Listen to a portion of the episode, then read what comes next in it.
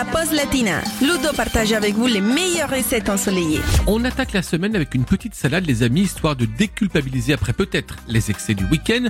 Je vous propose de préparer une salade de radis rose au poire et à la feta. Petite association délicieuse, vous m'en direz des nouvelles.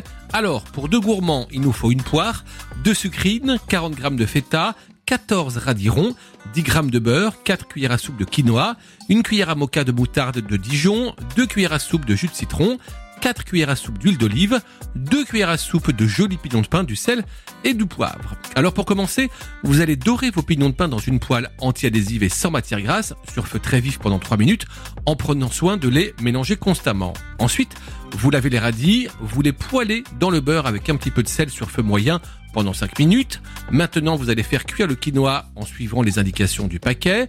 Vous lavez les sucrines, puis vous les émincez.